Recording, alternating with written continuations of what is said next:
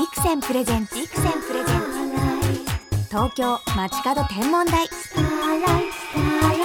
篠原智恵がお送りしていますビクセンプレゼンツ東京街角天文台。ここで本日の空ゲストをご紹介しましょう。流れ星で星空を変える革新的空ガール株式会社エール代表の岡島玲奈さんです。よろしくお願いします。こんばんは岡島です。岡島さんは東京大学で天文学を学び博士号を取得。空から人工的に流れ星を流そうという人工流れ星プロジェクトを発案推進していらっしゃるミラクル系空ガールです。もうこれ篠原大注目していて皆さんにもぜひ説明していただきたいんですけれども岡島さんが進めているこの人工流れ星とはどんなプロジェクトなんですか？はい。人工衛星にうん、流れ星の元となるつぶつぶを詰め込んで、あ今日お持ちいただいたこれあそうですか？こんなこれコンセプトでイメージなんですけれども。なんかお菓子みたいなつぶつぶの BB 弾みたいな感じ。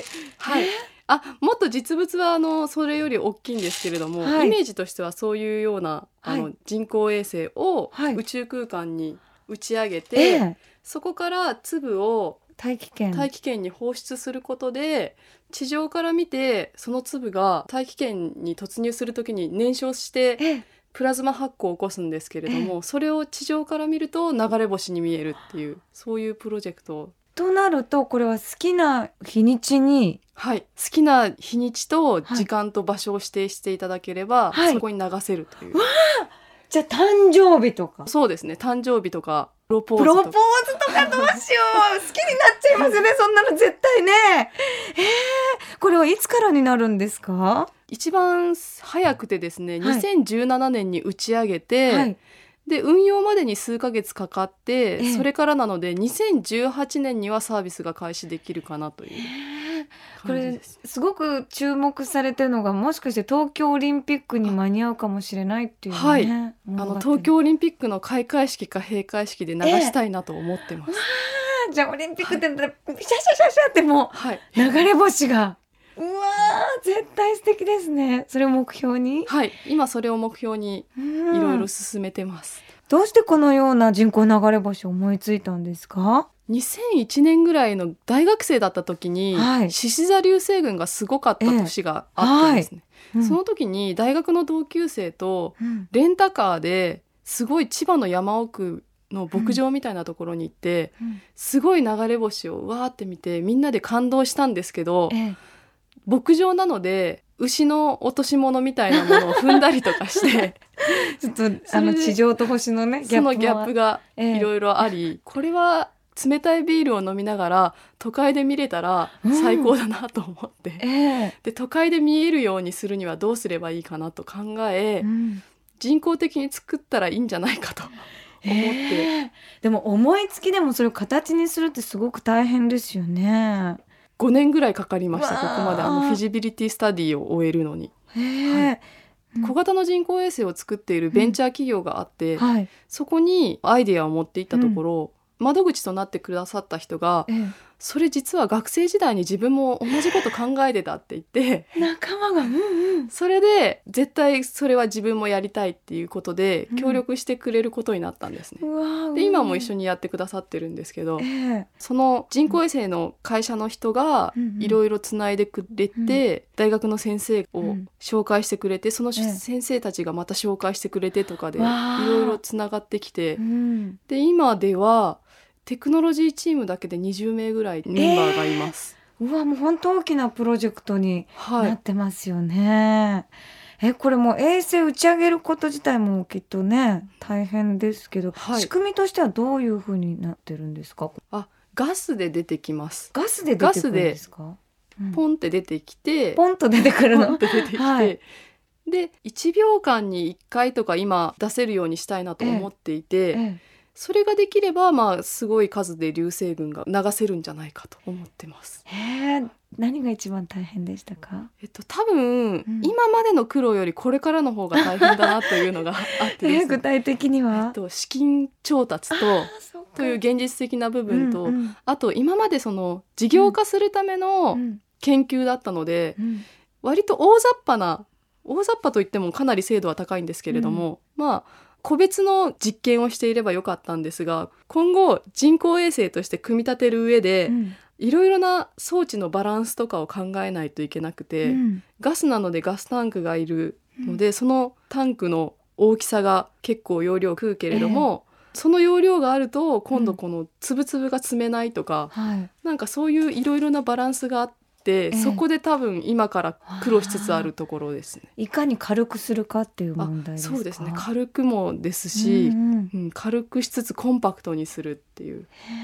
思いほど、あの打ち上げコストがかかってしまうので、うん実際何粒ぐらい？目標は1,000粒ですあね。ー一気に千粒そうです。んここの中に1,000粒詰めて、はい。わうわーじゃあ本当に花火じゃないですけどそれぐらいの星空がそうですね。舞うイメーはいジなんですかね、こう等級としてはどれぐらいになるんですか？あうんえっと今実験室段階でうん。マイナス0.8等星になってます。結構明るいですね、はい、都会で肉眼で見えるぐらい明るいですね。ねほぼ一等級ですからこれカノープスと同じぐらい、カノープスよりちょっと明るいぐらい。ね、カノープスってね地平線ギリギリに光ってもかなり明るいので、はい、えじゃあ相当明るい流れ星が1000個もどうしましょう絶対ワクワクですよ皆さんで応援しましょうよねぜひぜひお願いします。それをまた女性がこう手掛けてらっしゃるっていうのがすごくいいなと思ってね少ないですよね、あのね宇宙ビジネス系はね女性。はいそうですよねだ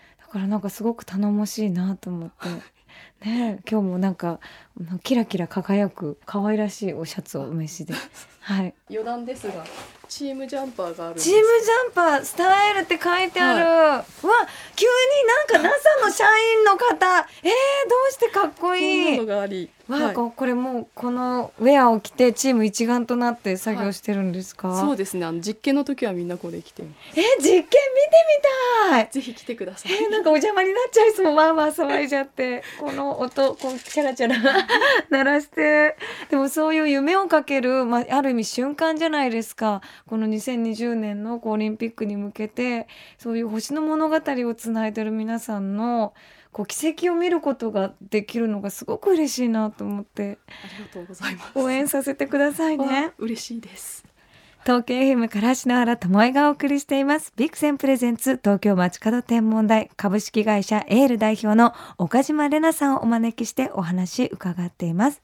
岡島さんはそもそもどうして宇宙に興味を持ったんですか？中学校の時に、うん。ホーキングの宇宙論っていうのが流行ってて、もうなんか難しい系ですね、結構。そこであのブラックホールとかはい。タイムマシーンとかワームホールとかなんかそういう言葉がいろいろ出てきていて、え。どういう世界なんだろうってすごい思ってうん。興味を持ったっていうのが一つあります。お星様綺麗でキラキラみたいなそういうことではない。でもでもあの実際私出身が鳥取ではい。田舎なのですごく星が綺麗でえちょこちょこ星は見ていて、うん宇宙ってすごいいいなってずっと思っていて、うんその時にホーキングの宇宙論を読んだのであえーあそこにもしかしてあのブラックホールがあるかもしれないんだとか思いながら見ていて、すごい一人でワワクワクしてました。そういうこう会話が盛り上がるお友達とかいたんですか？いわゆる空ガール仲間みたいな。あんまりいなかったですね。もうあれ？いなかったですか、はい、結構寂しかったですね。は寂しい、いから、その本がお友達という。そうですね。へえ。でも実際に星も見るのが好きで、私東京大学の天文学部ってなんかどういうことを学ぶんだろうなと思って。と物理と数学と。うわ難しなんか本当に数式ばっかりいじってる感じですかね。はでもやっぱり夢中になっちゃうんですか？あでもやっぱり私はそこであすごい私研究者向いてないってすごい思いました。どうしてですか、周りがすごいできるのと、うん。やっぱり周りの人たちって寝食を忘れてうん。研究に没頭してる人が多くて、え。やっぱりそこまでやらないと研究者としてはうまくいかないんだろうなっていうのを見ていたのえで、うん。あ私ここまで情熱ないなと思って研究者になるのはやめました。でもその柔軟性があるからこそ人工流れ星っていうところに行き着いてそれもちゃんと知識がないと実現できないと思うんですよね。私自体にすごい知識はないんですけれどもどういう人たちがどういう知識があるかっていうのはそこで分かったので、仲間がいるから、はい、助け合って仲間がでもその本当に夢が叶った時に流れ星っていう夢を届けるわけじゃないですか。はいなんか絶対みんな願い事言いますよね。たくさん。ね なんかたまにご利益ないんじゃないのみたいなことを言われる 言ちゃうんですか？あるんですけどええあるんですけれども、ううんんえっと私たちの流れ星って、うん天然の流れ星と違って少しゆっくりめで長く光るので、しかも明るく。はい。なので願い事は3回言えると思います、お子さんのね印象になるのはすごい想像つきますよね。そうですね。子供たちが見てすごい喜んでくれるといいなと、絶対絶対喜びの源になるなっていうのは思いますよね。東京オリンピックが目標っていうふうにおっしゃってましたけど実際その時になったらどんなお気持ちになるんでしょうね。直前までうまく流れるかどうかですごいヒヤヒヤしてる気がします、そうですよね。もうある意味こうちょっと挑戦というか実験的なことですもんね。もちろんあのその前にうん何度か実験してちゃんと流れることは確認してからはい、やるつもりなんですが、ねいやでもドキドキしますねあーなんか私オリンピックのもう一つのなんか楽しみが増えました。もう絶対実現してくださいね。はありがとうございますちなみに岡島さんが今までに見て印象的だった星空ってありますか？チリのアタカマのえ？星空がすごい綺麗でアすルマがある場所ですよね。そうですねアルマの場所ではないんですが、アルマの麓の村があってアタカマに、酸素が薄かったりして大変だってお話聞きますそこ。はでも2000メートルぐらいだった気まあがしますでも高いですよ。過酷系。でうん。あの街の雰囲気もすごい素敵でええ。土壁の街なんですよね、あの本当にお家とかも土壁でできていて、すごいなんだろう異国に来たっていう感じがすごいする街で,、ええでそこで夜天の川が本当に見えるんですよ。でああと南半球なのでちょっと日本では見られないような星が見えたりとかーえしてなんかすごいえ。うおーって思いました。思わずこう歓声上げちゃうような。はい、聞いたことあるのは天の川の光でなんか影ができるとかも聞いたことあります。あ星はで影できそうなぐらいな明るさでしたねもう。ご縁のある流れ星は見つけることできましたか？あでもその時は全然流れあれれれれなかったですね。やっぱりじゃあ人口に任せましょうか。た はいまさにこの人工流れ星プロジェクトは人を楽しませるという思いが溢れてると思うんですけれどもそれ以外にもこう意味があるっていうふうにお考えだと聞いたのですが、あの私はあのバックグラウンドが天文学で、うん周りの研究者の方々がうん。皆さん家計費とか税金を取られて苦労して研究しているのをずっと見ていてはい、このプロジェクトだったら税金を使わずにしかも利益を上げながら天文の研究もできるというのが一個すごい面白いなと思ってます。どうして天文の研究ができるんですすごいか質問してくれてありがとうございます。えっと天然の流れ星も今全く分かっていないことがたくさんあってはい、どの方向から来てるとかええ。まあだいぶデータができて解析されるようにはなってきたんですけれどもそもそもどういう材料が燃えているのかっていうのはまだわからないんですけれども私たちの流れ星だともう素材が分かってうんどういう速度で大気圏に入ってくるかも分かって角度とかも分かるのうでん。物差しとしてそれを捉えることができると。で私たちのその物差しのデータを使って、ええ実際の天然のうん。流れ星のデータを取ると、今まで分かってきてなかった物質とかが分かるはずだなと思ってます。じゃあどれくらいのこう細やかさのものが飛んでいるかとかそういうことが分かってきてね素材とか素材の組成とかが分かると思います。なるほど、はまあそれがこう日本から分かっていくっていうのも頼もしいですよね。あとは10年後ぐらいにうん国際宇宙ステーションが廃棄になるかもしれはないい。っていうのがあるんですけれども、その時にどうやって処理するかって今まだ決まっていないんです、ね。えでそれを安全に大気圏に突入させて、えはい、燃やさせるためにどういうことができるかっていうのを我々のデータからある程度提供することができるのではないかと考えています。なるほど。こう大気圏の摩擦的なもののデータが取れるっていうことなんそうでですすねね。なのでこの角度で入れた方が燃えやすいから地上に落ちにくいとかうんうんそういうのがあるはずです。今もう難しいことがわからない私でもすっごくわかりやすくあのなんか研究の話が分かったのでかそれをまた感じた子どもたちも興味持ったりとか天文学に注目がすごく集まりそうですよね。そうですね天文学に興味を持っていただけるとすごい嬉しいです。いやー私実際にもう今日お持ちいただいたこの BB 弾のようなものがね輝きになるっていうこと自体がもうそれだけでワクワクしかもねピンクなの可愛いんですよ色がついててつぶつぶお菓子みたいな感じなんですけれども実際に何センチぐらいで実際今まだ、あのうん。これから研究あ実験を重ねて正式な大きさは決まるんですが、うん。1センチ以上はあり 結構大きいですね。ちょっと大きめですね。はい、例えばこう将来何か自分のお気に入りものものを大気圏に流して燃やすとか、うんうん。そういうアイデアが出てきた時に何でも燃えるものなんですか？何でも流れ星になるものなんですか？えっといろいろな素材は私たち実は研究していて、え例えばあの宇宙層に使えないかなと思って人工骨を燃やしてみたんでですがす、ええ。人工骨だけだと3等星ぐらいなんですよね明るさが。あ割と。あそれでも割と明るく光ったんですけど、はい。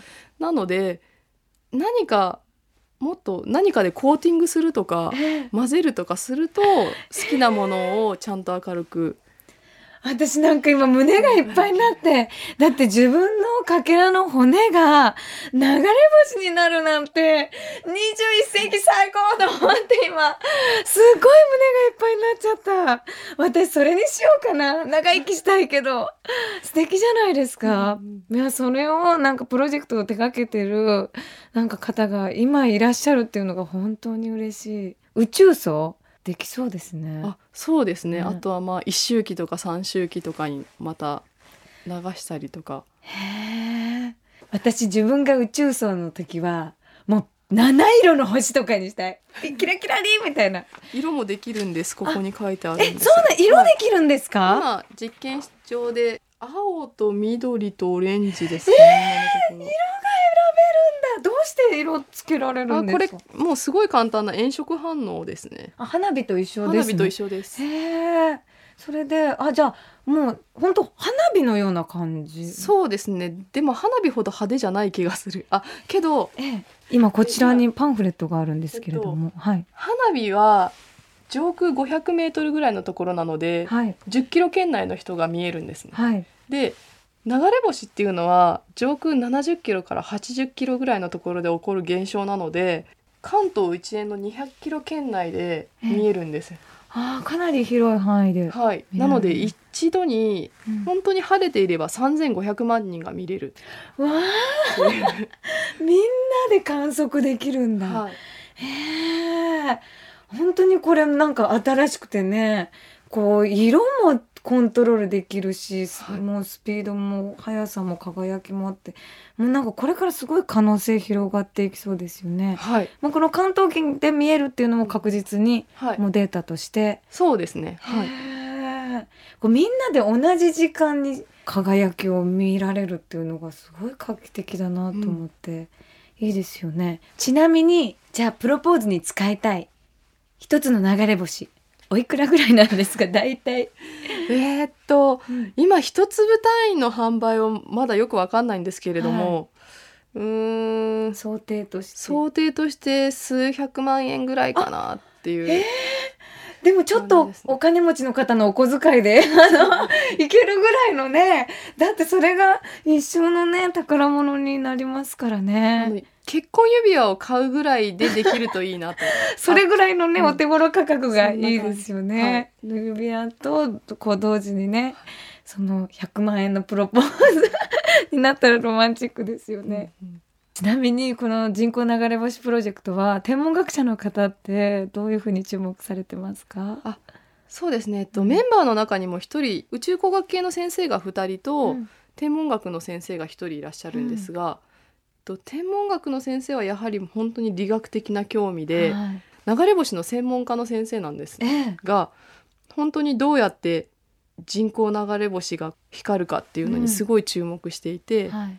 天然の流れ星と比べて天然の流れ星の海面に一番興味があるみたいな感じですね。ああ研究にもなるっておっしゃってましたね。そうですでもこれってアートともつなげられるしエンターテインメントにもつなげられるし、研究にもなるっていう本当に新しいジャンルですよね。そうですね。とても楽しいと思います。ねはい本当になんか楽しそうにお話しされてるのを聞いていっぱい素敵な仲間がいるんだなっていうのが伝わってきます。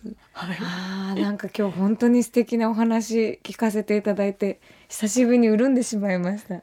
長生きしましょうね。長生きしましょ素う。敵なプロジェクトに育てていきましょう、はい。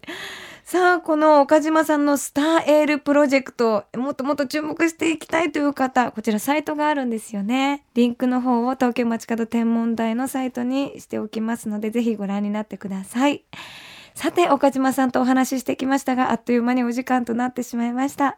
最後にこの番組をお聞きの空ガール空ボーイに一言メッセージをお願いできますか？今まで宇宙関連の仕事っていうとやっぱり NASA に入ったり JAXA に入ったりみたいなイメージだったんですけれどもはい。最近21世紀になってアーティストの方が参加いただいたりとか、うん。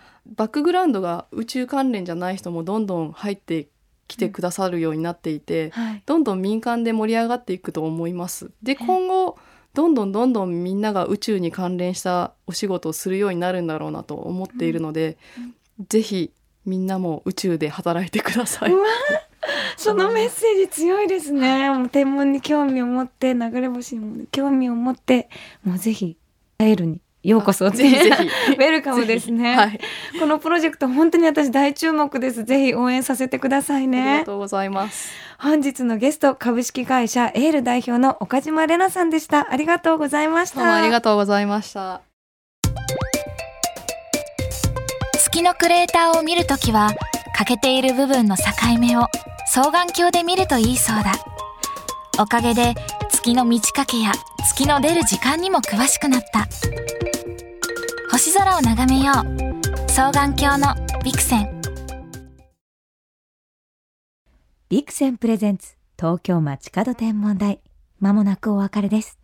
本日は株式会社エール代表の岡島玲奈さんにお越しいただきましたが、もうこんな人工流れ星っていうロマンチックな物語を女性が手掛けてらっしゃるっていうのが私本当に嬉しくて、もう東京オリンピックのもう開会式にはわーっとね、星が流れる、そんな姿を私たちがもう想像するっていうことも力になれるんじゃないかなって思ってます。びっくりしたのが岡島さん、篠原と同年代だったんですね。そういう同年代の方がこういう大きな夢のあるプロジェクトをこう立ち上げて参加されてるってことが私の力にもなりそうです。全力で応援しますよ岡島礼奈さん、どうもありがとうございました。それでは、篠原からこの時期の星空インフォメーションお届けしましょう。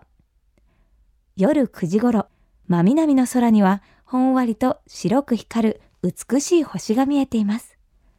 乙女座の一等星、スピカです。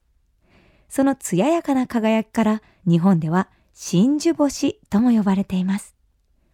そして、スピカより空高く、キラリと明るく光るオレンジ色の星が見つかります。これは牛飼い座の一等星、アルクトゥルス。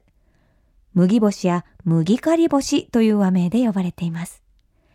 この二つの星は対照的な色の輝きから春の夜空ではペアに見立てられ、春の夫婦星とも呼ばれています。これ仲良く輝いていてね、可愛らしいんですよ。色で覚えてくださいね。オレンジ色と白です。夜空の星は少しずつバラバラの方向に動いていて、数千年、数万年経つと今の星座の形はすっかり崩れてしまうんですね。中でもアルクトゥルスは特に動きが速く、スピカの方に向かってまっしぐらに移動しているんです。なんと5万年後の夜空では、夫婦星の名にふさわしく、スピカに寄り添うような位置にまで近づいているのだそうです。これ素敵ですよね。二つの星が仲良く輝く5万年後の星空もね、タイムマシンがあったら見てみたいななんてね、想像が巡っちゃいますよね。それでは素敵な星空ライフをお過ごしください。東京 FM ビクセンプレゼンツ東京街角天文台。ここまでの相手は篠原智恵でした。また来週のこの時間、星とともにお会いしましょう。